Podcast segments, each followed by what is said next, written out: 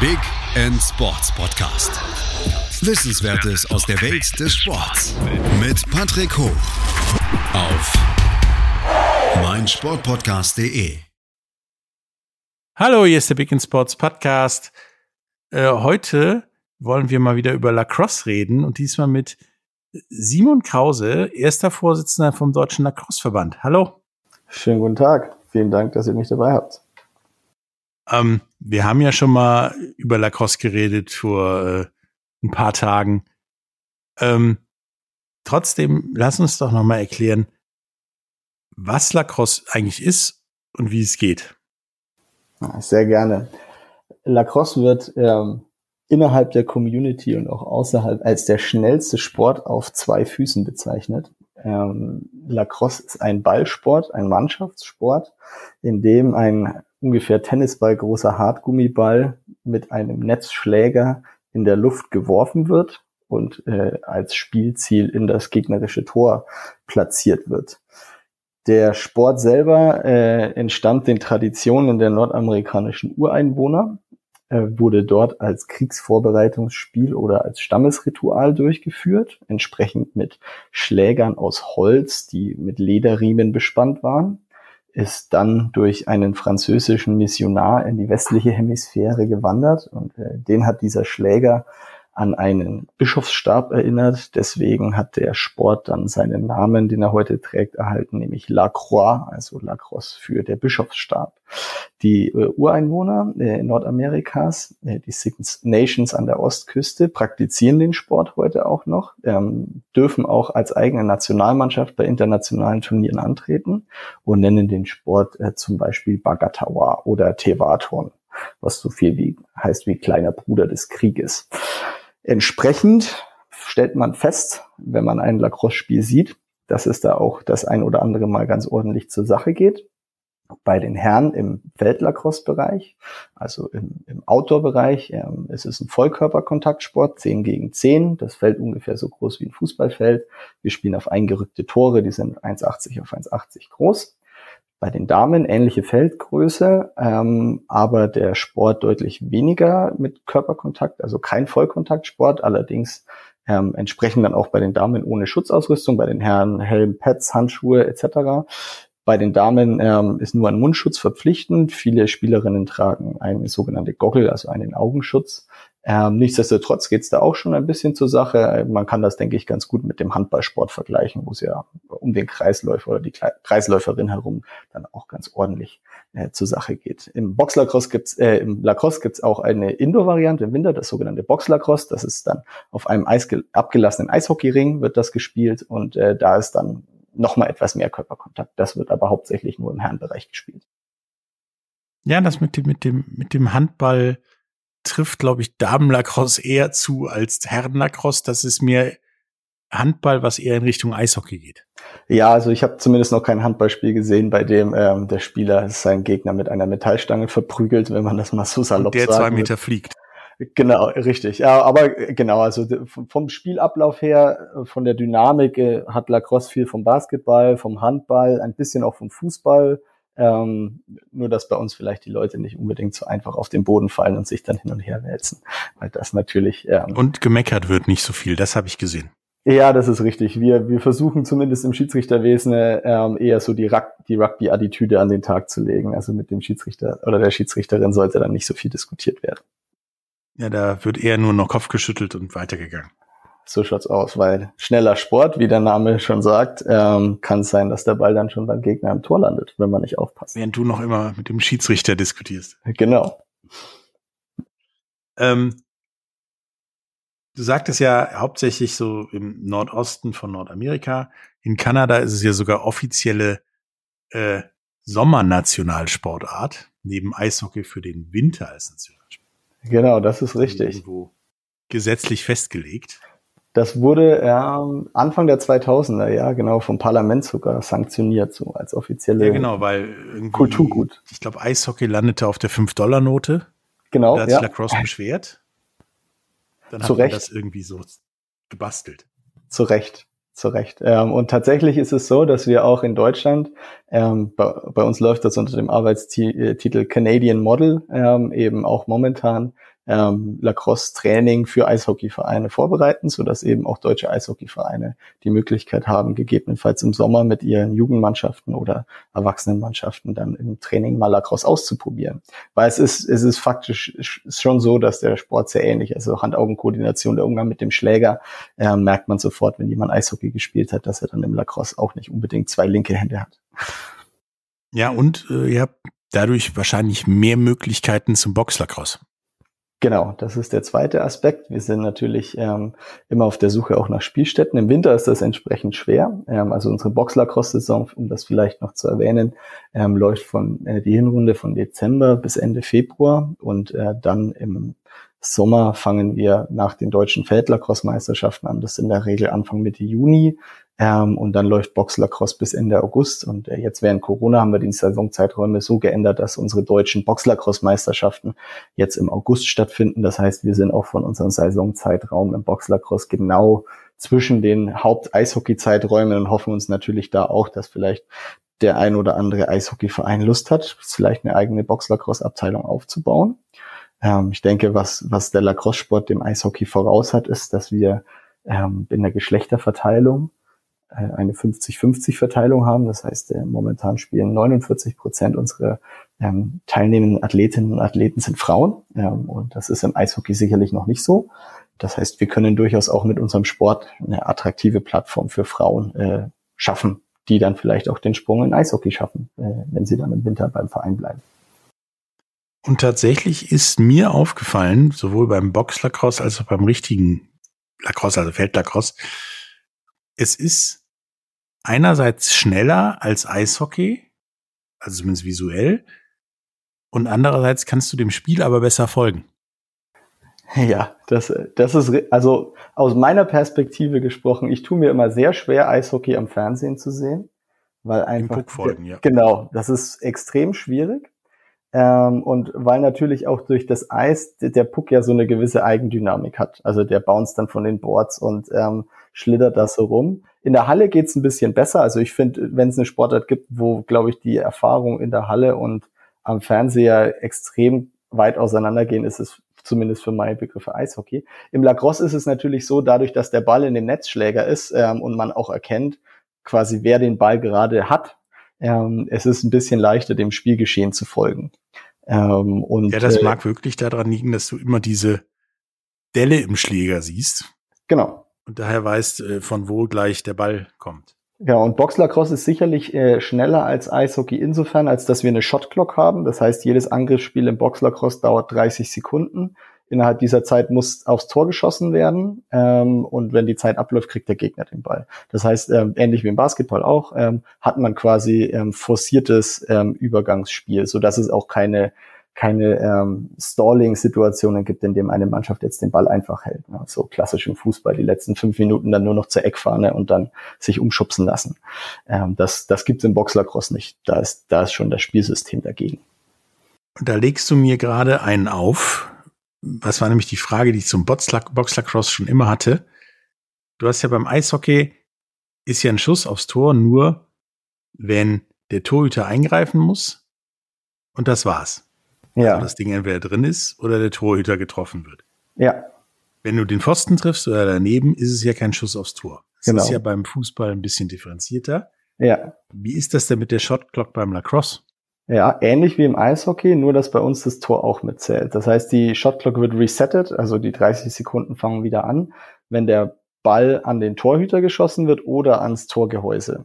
Ähm, und aber nur also von Ping vorne. Ist auch ein Reset. Genau, aber nur von vorne. Also ich kann nicht einfach von hinten die Latte anspielen, weil man kann ja auch im Lacrosse sind, wie beim Eishockey, die Tore auch ins Feld gesetzt. Ähm, das heißt, ich kann nicht jetzt von hinten einfach an die Latte spielen, den Ball wieder fangen und weitermachen. Es ist so, dass zum Beispiel, wenn wir jetzt in einer Offensivsituation sind im Boxlacrosse, ich schieße den Ball von vor dem Tor an den Torhüter, der Ball trifft den Torhüter und prallt ab, wird die Shotclock resettet das heißt, die 30 Sekunden fangen wieder an. Und wenn dann die nächste Mannschaft, entweder die angreifende oder verteidigende, den Ball wieder aufhebt, also in Ballbesitz gelangt, dann wird die Shotclock nochmal resettet. Das heißt, ähm, es kann zum Beispiel die Situation geschehen, ich schieße an den Torhüter oder an den Pfosten, der Ball prallt ab und geht in die, in die eigene Hälfte. Dann kann ich da entspannt hingehen, kann den Ball wieder aufheben und dann beginnen neue 30 Sekunden. Was man allerdings dabei bedenken muss, im Boxlacrosse gibt es auch die Over-and-Back-Regel. Das heißt, wenn ich einmal mit dem Ball in die angreifende Hälfte getreten bin, als Spieler, dann darf ich den Ball nicht wieder zurück über die Mittellinie spielen. Außer er prallt vom Torhüter oder vom Torgebälk ab. Ja, oder Bande oder so. Nee, Bande nicht. Wenn ich daneben schieße, er prallt von der, ja, wenn ich daneben schieße, er prallt von der Bande, aber es ist trotzdem over and back. Ja, und das sorgt natürlich dafür, dass, das sorgt natürlich dafür, dass die Spieler entsprechend gut schießen müssen. Ja, weil wenn ich den Torhüter nicht treffe, also dann, dann ähm, im schlimmsten Fall verliere ich den Ball, wenn er wieder über die Mittellinie geht. Ähm, und es hält das Spiel entsprechend auch ähm, schnell, weil natürlich es zu vielen ähm, Tempo-Gegenstößsituationen kommen kann. Ja, ich kann, da habe ich aber im ersten Podcast über Lacrosse schon gesagt, jedem nur empfehlen, sich ja im Prinzip alle vier Varianten mal anzugucken. Herren, Damen, Boxherren, Boxdamen. Es gibt, es gibt sogar noch mehr. Anfang Ach, diesen Jahres sind sogar noch zwei dazugekommen. Eigentlich drei, muss man sagen. Nämlich das Lacrosse Sixes. Ähm, der Weltverband ist seit ähm, Mitte diesen Jahres volles Mitglied im IOC ähm, und strebt sehr intensiv an, dass Lacrosse 2028 ins Programm der Olympischen Spiele aufgenommen wird. Ähm, da man aber bei Olympischen Spielen, wir kennen das vom Rugby, ähm, bei Mannschaftssportarten in der Regel nicht mit vollen Kadern antreten kann, weil es einfach zu viele Spielerinnen und Spieler und Staff sind, ähm, wurde das Lacrosse Sixes entwickelt, also ein 6 gegen 6 im Outdoor-Bereich ähnlich wie Feldlacrosse, ähm, nur deutlich schneller. Auch da gibt es jetzt im Feldlacrosse eine Shot Clock. Das heißt, ich spiele auf kleinerem Feld ähm, mit ähm, etwas weniger Körperkontakt, aber dafür der Shot Clock. Und das ist sehr, sehr spannendes Spiel, das wir auch im, im Laufe dieses Jahres dann äh, im Sommer mit den Vereinen in den sogenannten City Cups ausprobiert haben. Also so kleine Miniturniere, die in unterschiedlichen Städten ausgerichtet wurden. Ähm, genau, und äh, das sind quasi für Herren und Damen Sixes die anderen zwei Varianten. Und das ähm, auch ein, ein Thema, das wir sehr stark forcieren in Deutschland gerade. The New Kid on the Block ist ähm, Lacrosse, der schnellste Sport auf Rädern, nämlich Rollstuhl-Lacrosse. Ähm, also Lacrosse für Menschen, die zum Beispiel eine körperliche Beeinträchtigung haben, aber ähnlich wie beim Rollstuhlbasketball, auch Menschen ohne körperliche Beeinträchtigung dürfen Rollstuhl-Lacrosse spielen. Da sitzt man dann in einem Sportrollstuhl. Das Ganze wird auch auf einem Eishockey-Ring gespielt, ohne Eis. Ähm, und spielt quasi Boxlacrosse nur äh, im Rollstuhl auch Vollkörperkontakt. Und da geht's ganz schön zur Sache. Also habt ihr aber wenigstens im Gegensatz zu Rugby gefühlt allen vorher gesagt, äh, dass es Siebener Rugby quasi olympisch wird. Genau, also genau das quasi die um Diskussion, die es da gab. Genau, also das äh, bei Rugby Sevens die, die Sportexperten oder Expertinnen werden vielleicht die Geschichte dahinter kennen, wobei das ja auch inzwischen eine Erfolgsgeschichte ist. Also Rugby Sevens ähm, und Lacrosse Sixes ist sehr ähnlich. Ich meine, wir haben jetzt Basketball Threes, also diese Streetball-Variante, die ja jetzt auch ins, im olympischen Programm erst war. Und es hat viele Vorteile, die Variante. Man braucht weniger Spielerinnen oder Spieler, um, um ein Team zu stellen. Es ist sehr schnell. Die Spielzeiten sind etwas kürzer, was es ermöglicht, dass man am Tag auch mehrere andere Mannschaften spielen kann. Und ähm, e, entsprechend positiv wurde das ganze Thema in Deutschland aufgenommen. Nichtsdestotrotz, wie beim Rugby auch, ist die, die dominante Variante, die in Deutschland nach wie vor gespielt wird, das Feldlacrosse und an zweiter Stelle das Boxlacrosse. Ja, und es hat den Vorteil für Olympia, du kannst in einer Woche so ein Turnier durchziehen. Genau, genau. richtigen Lacrosse was schwieriger. Ja, erstens das. Ähm, also wir, ähm, wir richten zum Beispiel in Deutschland nächstes Jahr in Hannover die ähm, Boxlacrosse-Europameisterschaft aus, im Ende Juli, Anfang August. Ähm, und da ist es schon so, wenn man das jetzt zum Beispiel mit einer Fußball-WM vergleicht, äh, die, die sich ja teil über mehrere Wochen hinweg streckt. Ähm, bei den Boxlacrosse-Welt- oder Europameisterschaften ist es so, dass man in der Regel so acht Spiele in neun Tagen hat. Und da kann ich dir aus eigener Erfahrung sagen, als jemand, der etliche Nationalmannschaften schon direkt betreut hat, die Spieler sind da ganz schön offen nach ihren neun Tagen. Also das ist. Äh das kann ich mir vorstellen.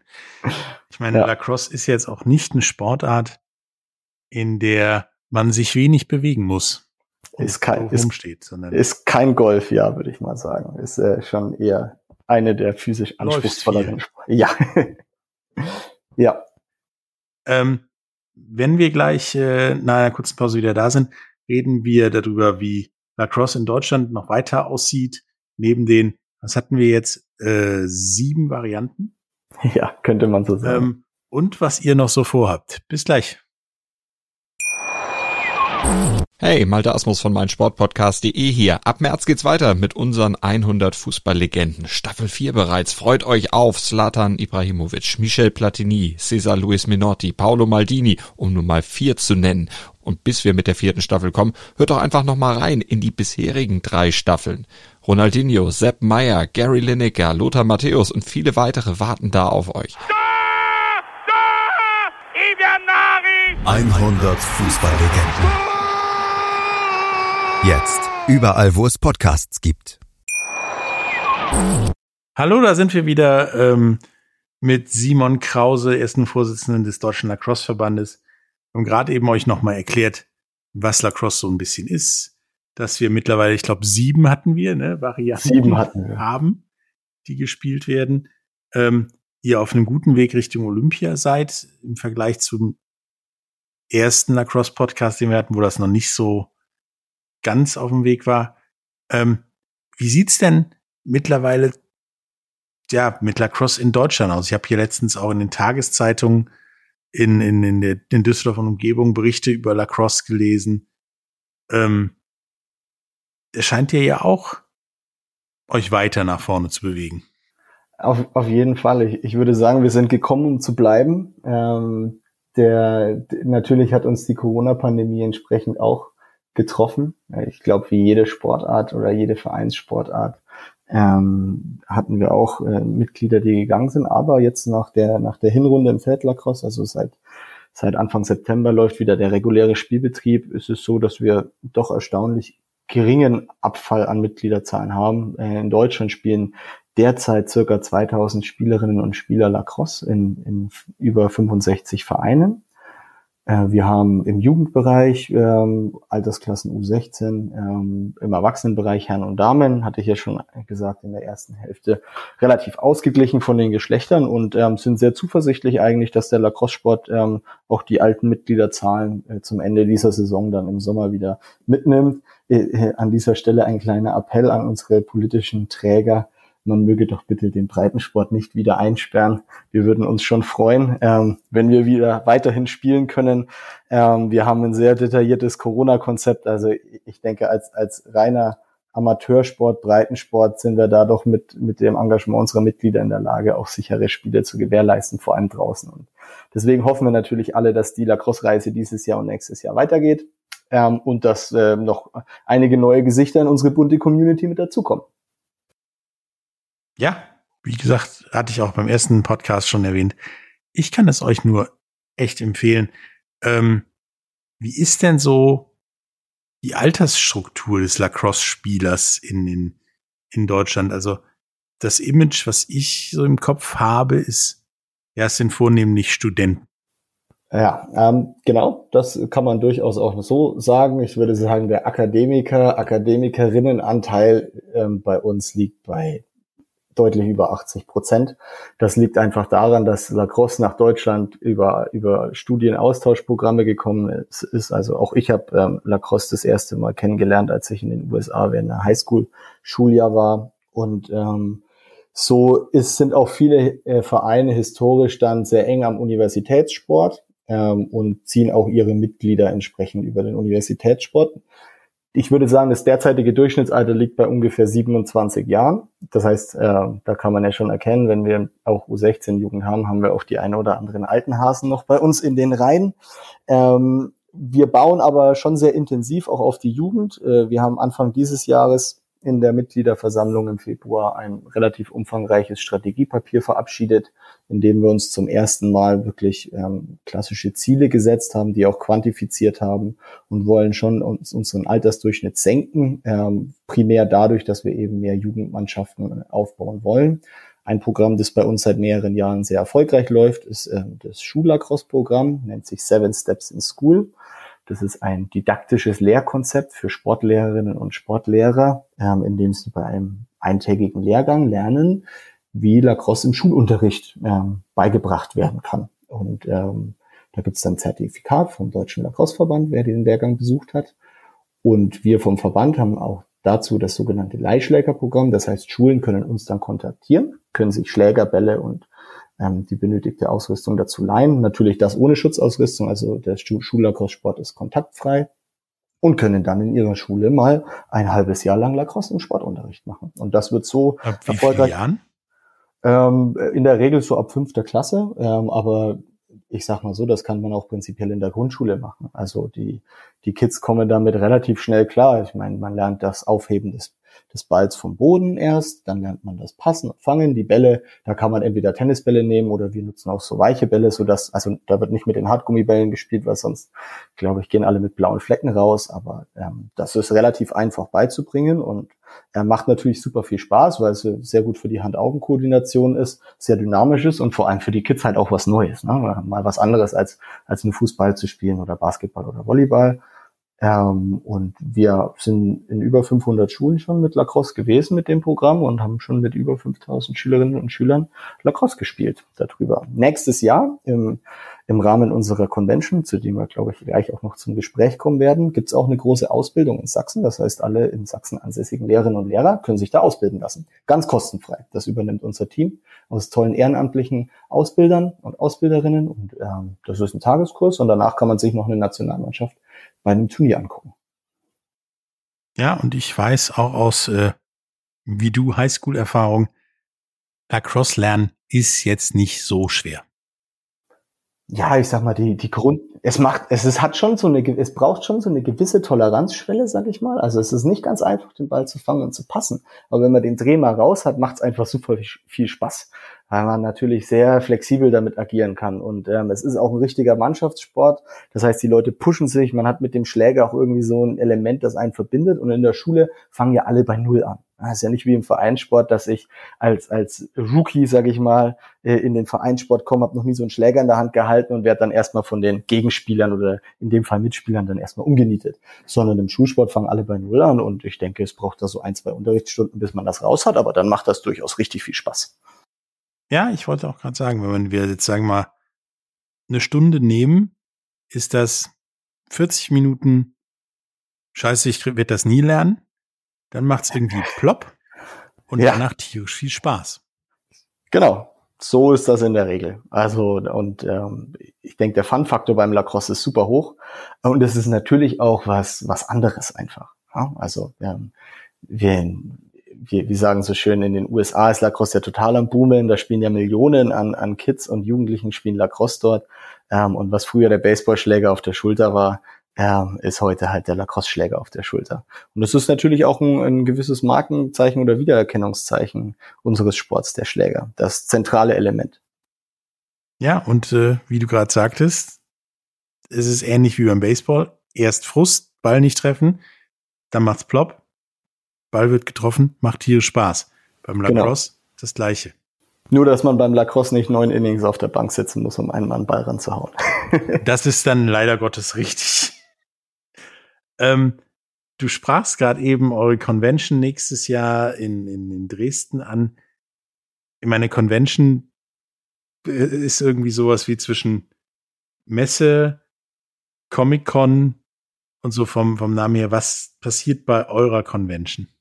Ja, das ist, das ist richtig. Der Begriff ist interessant und wir haben auch lange überlegt, wie wir das Event nennen. Es gibt eine, eine Lacrosse Convention in den USA, äh, die, Gott, bestimmt schon in der 10., 15. Ausgabe, die findet jährlich immer im Februar statt. Und das ist tatsächlich so eine Messe. Das ist eine große Halle, da gibt's ganz viele Produktaussteller, da kann man sich die neuesten Gadgets holen, die neuesten Schlägerausrüstung und so. Und ähm, wir haben uns eben überlegt, auch in, in Kooperation mit einer Marketingagentur aus Stuttgart, Steilpass heißen die, haben uns eben überlegt, so was, was sind so die essentiellen ähm, Aspekte unseres Sports, die uns auszeichnen und wie schaffen wir es, wirklich den Lacrosse-Sport mal in seiner kompletten Breite darzustellen. Wir haben ja schon gesagt, es gibt unterschiedliche Disziplinen, aber Lacrosse ist ja noch mehr als nur der Sport. Äh, was uns besonders auszeichnet, ist vor allem die internationale Vernetzung. Also im Sommer ist es so, ähm, so Gott äh, und die Pandemie möchte, ähm, finden europaweit und weltweit ganz viele Turniere statt, auf die dann immer so Travel-Teams hinfahren. Also da fährt man auch gar nicht mit dem eigenen Verein, sondern man hat vielleicht mal einen Kumpel in München und einen in Berlin und einen in Köln und dann trifft man sich halt mal zum Beach Beach-Lacrosse-Turnier in, in Rotterdam ähm, und fährt dahin. Das heißt, äh, wir sind international sehr stark vernetzt und haben deswegen überlegt, wie können wir so ein Event schaffen, in dem wir alle Leute zusammenbringen aus der Community, das aber gleichzeitig auch zugänglich machen für Leute, die überhaupt noch nicht, keinen Kontakt mit dem Sport hatten. Für Jugendliche zum Beispiel, die das mal ausprobieren wollen. Und daraus ist diese Idee der Germany Lacrosse Convention geboren. Das Programm ist sehr vielfältig. Wir haben vier Kern-Schlüsselelemente ähm, oder Schlüsselbegriffe, Play, Learn, Grow und Connect. Also wir wollen auf jeden Fall, dass da Lacrosse gespielt wird, sowohl von Profis, das heißt, wir werden einige sogenannte Nation Cups haben, bei denen äh, Mannschaften gegeneinander antreten, Nationalmannschaften. Wir haben die Box Lacrosse Nation Cups, in denen Deutschland, England, Tschechien und die Niederlande aufeinandertreffen und haben dann noch Sixes Nation Cups für Männer und Frauen, in denen auch Deutschland, England, Polen, die Schweiz ähm, und Tschechien aufeinandertreffen die, die kann man sich anschauen. Das äh, ist auf einem großen Areal. Wir sind dort in Dresden im Sportpark Ostra und in der Energieverbund Arena. Das heißt, wir haben zwei Hockey-Arenen reserviert und sechs äh, Feld, Rasenfelder im Outdoor-Bereich, auf denen quasi das ganze Wochenende über Lacrosse stattfindet. Ähm, Zuschauerinnen und Zuschauer ähm, können vorbeikommen, lernen, also können Lacrosse lernen, aber auch Leute, die schon Lacrosse spielen, können dort vor Ort Clinics mitnehmen, zum Beispiel von amerikanischen Profis, die wir einladen oder Coaches aus Europa und Nordamerika und können sich da äh, weiterbilden im Sport taktisch. Aber auch Schiedsrichterinnen und Schiedsrichter haben die Möglichkeit, sich weiterzubilden. Ähm, wir haben was für Coaches dabei. Wir besetzen aber auch viele wichtige äh, gesellschaftliche Themen. Ähm, es wird einen Inklusionsworkshop geben. Wir haben ähm, eine Plenary Discussion zur, zur Tradition und zur Zukunft vom Lacrosse. Dort werden dann auch ähm, äh, nordamerikanische Ureinwohner vor Ort sein. Ähm, wir werden einen Stickmaker haben, der zeigt, wie diese Holzschläger früher gemacht wurden. Arbeiten da sehr eng mit dem Karl-May-Museum aus Radebeul zusammen, das ist nahe bei Dresden, ähm, und haben dort quasi auch so ein bisschen diesen kulturellen Aspekt mit dabei, um den Leuten auch tatsächlich zu zeigen, hey, Lacrosse ist einfach mehr als nur eine moderne Sportart, sondern da gibt es eine reiche Tradition, die sehr eng verwoben ist mit auch Stammesritualen und auch heute noch in der modernen Zeit ähm, totale Brisanz hat. Ne? Wir erinnern uns alle an die Namensdebatte um die Washington Redskins zum Beispiel. Diese Debatte haben wir in Deutschland auch geführt, weil wir auch einige ähm, äh, Vereine haben, die ähm, zum Beispiel die Cologne Indians oder die Münster Mohawks. Ähm, und da wurde eine sehr äh, intensive Debatte geführt, auch mit äh, Ureinwohnern, ob man diese Namen äh, beibehalten soll. Und diese Aspekte wird es dort geben. Und wir werden ähm, zum ersten Mal äh, Rollstuhlacrosse ähm, bei der Convention in Europa haben. Das heißt, wir haben einen Boxlacrosse-Ring das ganze Wochenende reserviert. Dort gibt's Sportrollstühle, da kann sich jeder mal reinsetzen und kann einfach den Rollstuhlsport ausprobieren. Und wir sind auch ganz froh, dass wir eine tolle Patin für dieses Rollstuhl-Lacrosse-Programm gewonnen haben, Mareike Miller, die Fahnenträgerin ähm, der paralympischen Nationalmannschaft ähm, bei den letzten Paralympischen Spielen in Japan. Und die Mareike, die, die haben wir kontaktiert durch totalen Zufall. Die war selber in den USA gewesen und hat dort Rollstuhl-Lacrosse gespielt ähm, und ist dann auf uns zugekommen, beziehungsweise wir auf sie und haben uns da getroffen und die unterstützt uns jetzt bei dem Programm. Das heißt, buntes Programm zum Ausprobieren, zum Mitmachen, zum Lernen und sich zu verbinden. Und am Samstagabend feiern wir in dem Boxlacrosse-Ring eine riesengroße Party mit DJ. Ähm, hoffentlich, so denn es die Pandemie zu will, äh, wird das halt alles halbwegs ohne Kontaktbeschränkungen ablaufen können, aber wir sind da sehr zuversichtlich.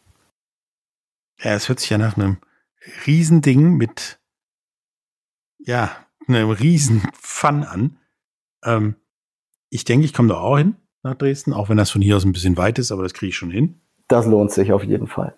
Ähm, das kann ich garantieren. Wie können denn unsere Zuhörer, wenn sie das wollen und da da Blut geleckt haben, äh, euch da unterstützen?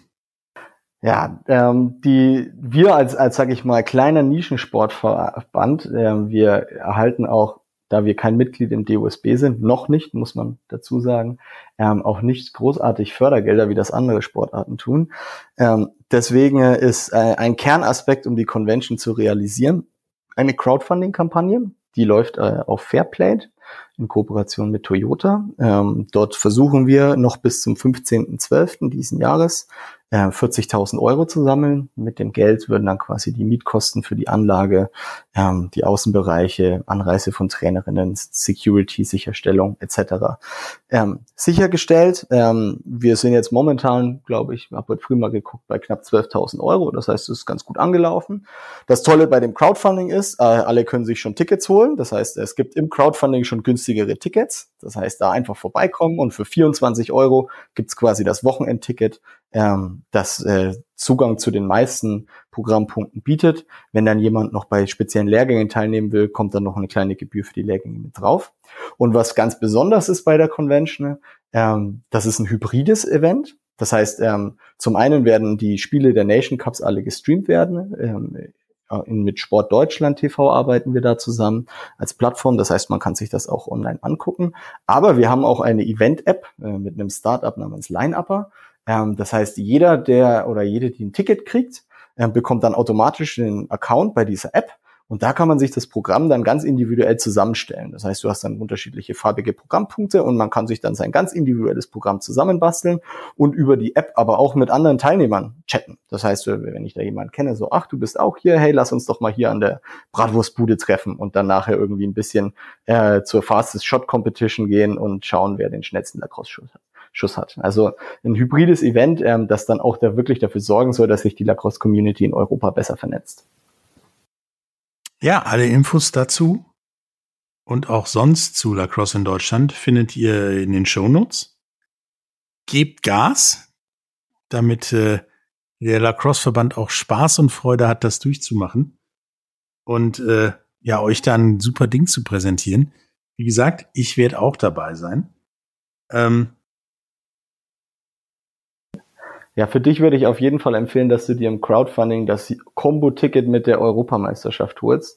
Dann holst du dir zum totalen Vorzugspreis gleich das Ticket für die Box-EM in Hannover im August und für die Convention im Mai in Dresden. Dann hast du alles mitgenommen, was du lacrosse-technisch in Deutschland mitnehmen musst. Natürlich kannst du auch nochmal bei den deutschen Meisterschaften vorbeischauen, äh, zwischendrin, aber das sind auf jeden Fall die Highlights, die wir dieses Jahr, nächstes Jahr zu bieten haben werden. Ja, es liegt ja auf dem Weg von Dresden zurück. Ja. ähm, Sport Deutschland, gutes Stichwort. Ihr seid jetzt auch medial präsent darüber, richtig? Genau. Ähm, es ist so, dass wir ähm, äh, mit der Plattform ähm, jetzt eine Zusammenarbeit arrangiert haben, so dass wir ähm, zum einen alle unsere ähm, Verbandsveranstaltungen, also die deutschen Meisterschaften und Playoffs, dort übertragen werden.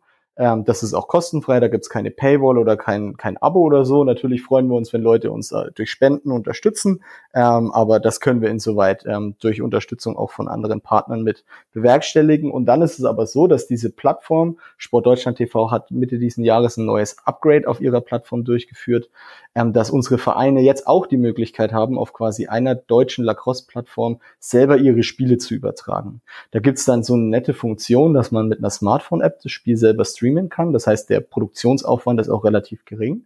Und da hoffen wir natürlich, dass es dann auch bei ganz normalen Spieltagen an den Wochenenden dort das ein oder andere Spiel gestreamt bekommt ähm, um so auch äh, mehr präsenter zu werden. Und wie du schon gesagt hast, wir waren jetzt in den letzten Wochen tatsächlich in ziemlich vielen Zeitungen präsent. Die, die FAZ hat mal einen Beitrag gemacht. Heute gab es einen Beitrag in der Badischen Zeitung, Stuttgarter Zeitung, ähm, aber auch in, in anderen Plattformen. Ähm, und da freuen wir uns natürlich, wenn der Sport in Deutschland bekannter wird und glauben auch, äh, dass wir gar nicht so viel Vermarktung machen müssen, denn Lacrosse ist ein cooles Produkt aus Marketing-Sprech ähm, gesagt, denn äh, jeder, der den Sport mal ausprobiert hat ähm, oder gesehen hat, denke ich, wird in den Bann gezogen werden und das dann auch weiterhin verfolgen. Ja, und es taucht ja mittlerweile, wie du auch schon erwähntest, in so ziemlich jedem amerikanischen Teenie-Film auf. Also kennt's auch irgendwo jeder. Teen Wolf, Teen Wolf. Was, was würde ich dafür geben? Was, würde ich dafür geben, wenn ich eine, wenn ich eine äh, Nationalmannschaft aus reinen Teen Wolves hätte? Dann wären wir bestimmt auch bald Weltmeister. Aber so ja, bin ich auch mit unseren Spielern. Ja, ich bin auch mit unseren Spielerinnen und Spielern sehr, sehr zufrieden. Man muss ja immer bedenken, ähm, die Athletinnen und Athleten, die bei uns in den Nationalmannschaften spielen, die finanzieren ja auch die Turniere zum Großteil aus der eigenen Tasche, weil wir vom Verband einfach nicht die finanziellen Möglichkeiten haben, die Turniere komplett zu tragen. Und das, das, also mit wie viel Herzblut man dabei sein muss, um vier, fünf Mal die Woche zu trainieren im Verein, an den Wochenenden zu spielen und dann noch irgendwie drei, viertausend Euro aus eigener Tasche zu zahlen, um zum Beispiel nächstes Jahr auf eine Weltmeisterschaft in die USA zu fahren das ist schon beachtlich. Ich meine, zum Beispiel nächstes Jahr die, die Herren Sixes Nationalmannschaft das erste Mal bei den World Games vertreten. Die World Games ja quasi so eine Art vorolympische Veranstaltung, also auch ein Multisport-Event. Da sind wir super begeistert, dass wir da mit einer Nationalmannschaft vertreten sind unter den Top 8 der Welt. ähm, und hoffen natürlich, dass das dann auch so ein bisschen Aufmerksamkeit erzeugt. Auch bei Partnern, bei Sponsoren. Wie gesagt, wir bieten für viele Partner eine, eine attraktive Zielgruppe, hauptsächlich Akademiker, wenn das was ist, was Partner interessiert. Ähm, das tragen wir aus und wir sind, ich, ich sage immer nach der, nach der Fußball-EM, ähm, wir sind keine Community, äh, die Stadien in Regenbogenfarben erscheinen lassen muss. Wir sind schon eine kunterbunte Community. Das ist richtig. Ähm, bevor wir jetzt hier zum Ende kommen, leider, ähm, hast du noch irgendetwas, was du unseren Zuhörern sagen möchtest zum Thema Lacrosse? Vorbeikommen, ausprobieren. Wir haben äh, Vereine eigentlich überall im Bundesgebiet. Es mag manchmal vielleicht die Distanz ein bisschen länger sein, ähm, aber schreibt die direkt an. Ähm, Gerade jetzt nach Corona kann ich auch sagen, es ist ein bisschen schwierig momentan ähm, Spieltagstermine nach, äh, nachhaltig oder oder sicher zu veröffentlichen, weil sich eben manchmal durch durch Quarantänefälle oder Absagen eben Verschiebungen ergeben. Deswegen geht direkt auf die Vereine zu, schreibt denen eine E-Mail, Folgt uns auf Social Media, Deutschland Lacrosse als Instagram-Account für den Verband, aber auch die ganzen Vereinsaccounts. Kontaktiert die Vereine, kommt zum Probetraining vorbei. Jeder Verein hat Leihausrüstung vor Ort, sodass man einfach mal beim Training vorbeischauen kann. Probiert's aus, besonders für Kids. Ähm, sucht euch eine spannende Sportart. Ähm, wir haben, ähm, denke ich, coole Spieltagsformate auch für Jugendliche. Das heißt, die Distanzen sind zwar manchmal ein bisschen größer, aber im, im Fußball fährt man halt ins Nachbardorf, beim Lacrosse fährt man von Stuttgart halt mal nach Karlsruhe zum Spieltag ähm, oder vielleicht nach Frankfurt oder nach München. Das sind spannende Wochenenden und da, das macht eben nicht nur den Sport zum Erlebnis, sondern alles außenrum. Äh, und dann kann ich nur sagen, ich hoffe, wir sehen uns alle nächstes Jahr in Dresden äh, im Mai, 20. bis 22. Schaut beim Crowdfunding vorbei. Da könnt ihr euch auch einen Lacrosse-Schläger holen. Das heißt, vielleicht sogar zum selber ausprobieren vorher daheim. Ähm, wir werden bei der Convention selber einen großen Weltrekordversuch haben, der auch für alle Nicht-Lacrosserinnen und Lacrosser geeignet ist. Das heißt, kommt da vorbei ähm, und oder ansonsten zur Europameisterschaft nach Hannover. Und ich denke, wenn euch das nicht begeistert, dann seid ihr wahrscheinlich nicht so sportaffin. Ja, ähm, wie gesagt, ich bin auch in Dresden, ich bin auch in Hannover.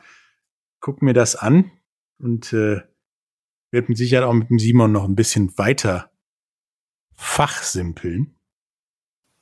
Ja, der Breitensport, da gibt's immer sehr viel zu besprechen. Also ich bin, ja, ich finde das, ich finde das ja spannend. Also ich meine, was, was hält mich auch in so einer Position, auch heute meinen mein Nachmittag Zeit zu nehmen, um mit dir darüber zu sprechen? Es macht einfach mega Bock in der Lacrosse-Community zu arbeiten, weil es, es sind fast ausschließlich Ehrenamtliche, die dort agieren und die Leute machen es einfach, weil sie Bock drauf haben. Ja, keiner verdient Geld dran. Unser, unser ehemaliger äh, Nazio-Coach hat mal gesagt, the only money in lacrosse is your money und damit hat er so ein bisschen recht.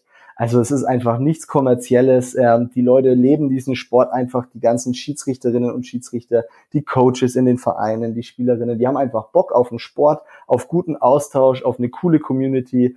Ähm, und das ist das, was uns auszeichnet und das begeistert die Leute auch. Und wir, wir sind auch ganz gut im Feiern, sagt man uns nach. Ja, das habe ich äh, auch erfahren und gehört. Ähm, und du transportierst halt wirklich diesen Spirit, den Lacrosse hat. Und äh, wie gesagt, ich bin gerne dabei nächstes Jahr in Dresden und Hannover. Ich hoffe, ihr auch. Hat mir riesen Spaß gemacht, Simon, mit dir nochmal über Lacrosse zu reden. Ja, vielen Dank. Und ich hoffe dann vielleicht die Spezialausgabe nächstes Jahr aus Dresden vor Ort. Ja, mal gucken. Vielleicht hört ihr dann auch, äh, wie ich versuche, den Ball zu spielen. dumpfe Geräusche. Viel Ziemlich dumpf, dumpfe dumpf, Geräusche und Schimpfworte in mindestens zwei Sprachen. das sei gegönnt. Wir haben ja Piepfilter. Dann äh, bis zum nächsten Mal. Vielen, vielen Dank, dass ich hier sein dürfte. Ähm, danke für die Unterstützung und wir freuen uns, dich in Dresden und Hannover willkommen zu heißen. Ja, dann bis Dresden und Hannover. Tschüss. Ciao. Dir hat dieser Podcast gefallen? Dann klicke jetzt auf Abonnieren und empfehle ihn weiter. Bleib immer auf dem Laufenden und folge uns bei Twitter, Instagram und Facebook.